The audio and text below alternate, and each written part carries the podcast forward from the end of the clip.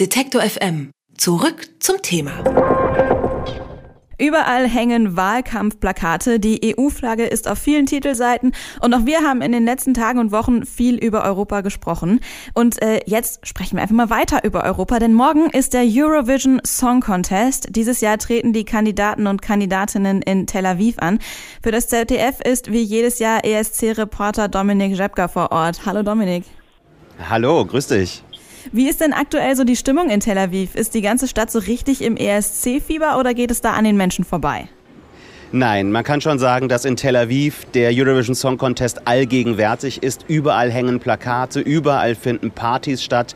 Ich sitze jetzt gerade in Jaffo, also im Süden von äh, Tel Aviv, äh, auf dem Balkon unseres mobilen äh, Reporterpools, unseres mobilen Studios. Auf den Straßen wirklich sehr viel los, überall Autos. Die Menschen feiern die ganze Nacht durch. Gestern war hier White Night, also die ganze Nacht über Musik auf den Straßen. Auch natürlich zum Eurovision Song Contest das ist wirklich äh, beherrschendes Thema hier in der Stadt.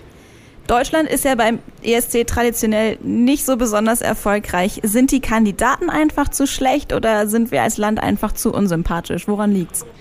Nein, weder noch. Also ich muss wirklich sagen, die deutschen Kandidatinnen in diesem Jahr, die Sisters, zwei wirklich sympathische Sängerinnen, machen einen guten Job. Die singen toll, die haben tolle Stimmen und sie sind auch wirklich sympathisch. Das Problem ist nur, ihr Song Sister ist einfach, ich muss es so sagen, schwach.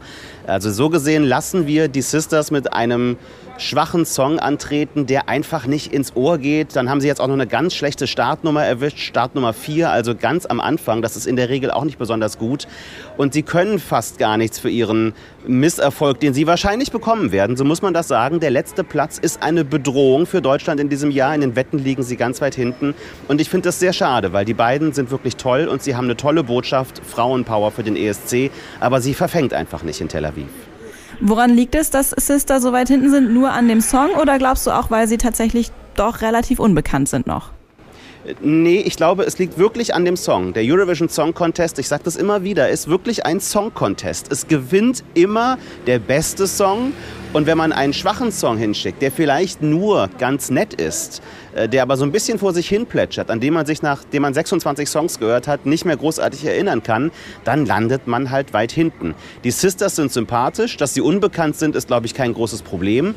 Äh, dass Deutschland angeblich nicht besonders beliebt sei in der EU, das ist sicherlich auch kein Problem. Also Politik spielt schon eine gewisse Rolle, aber nicht die vorherrschende Rolle. Man muss einfach einen guten Song schicken und das tun wir leider nicht.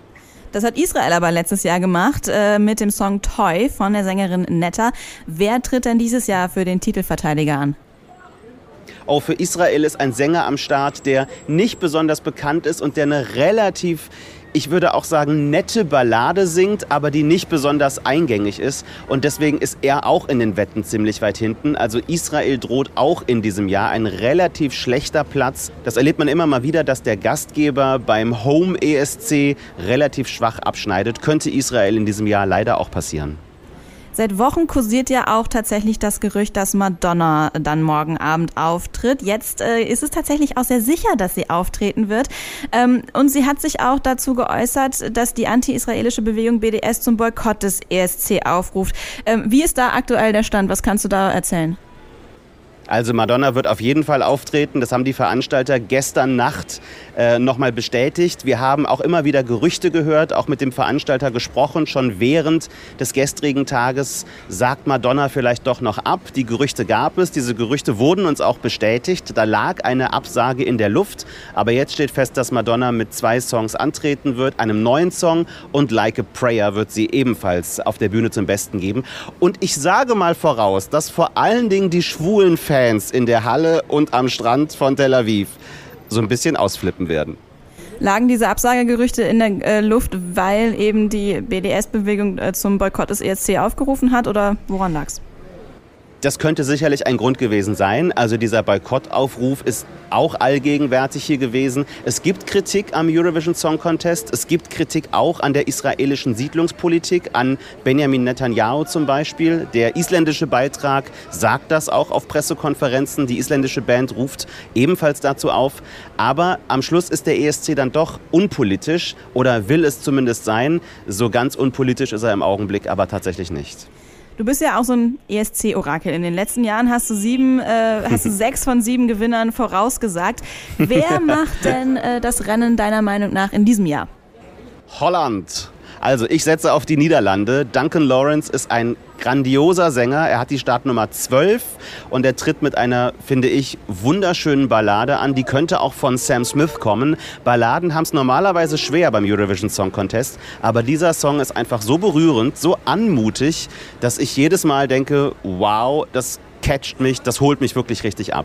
Ich könnte mir auch vorstellen, dass Australien sehr gut abschneidet. Das ist ein Opern-Pop-Song, klingt ein bisschen nach einer Arie im Prinzip. Die Sängerin ist aufgespießt auf einem Stock und schwebt über der Bühne. Das ist schon wirklich ganz bemerkenswert. Und sie hat die sehr gute Startnummer 25, also fast ganz am Schluss. Da wird die Halle sicherlich auch toben. Also ich sage mal voraus, Holland oder Australien, für mich aber Holland im Augenblick eine Nasenspitze vorne. Das ist die Prognose von Dominik Jepka. Er ist in Tel Aviv und berichtet morgen live vom Eurovision Song Contest. Wenn es nach ihm geht, dann gewinnt Holland und so Deutschland und Israel, die werden auf den letzten Plätzen landen. Danke für das Gespräch, Dominik. Shalom. Alle Beiträge, Reportagen und Interviews können Sie jederzeit nachhören im Netz auf detektor.fm.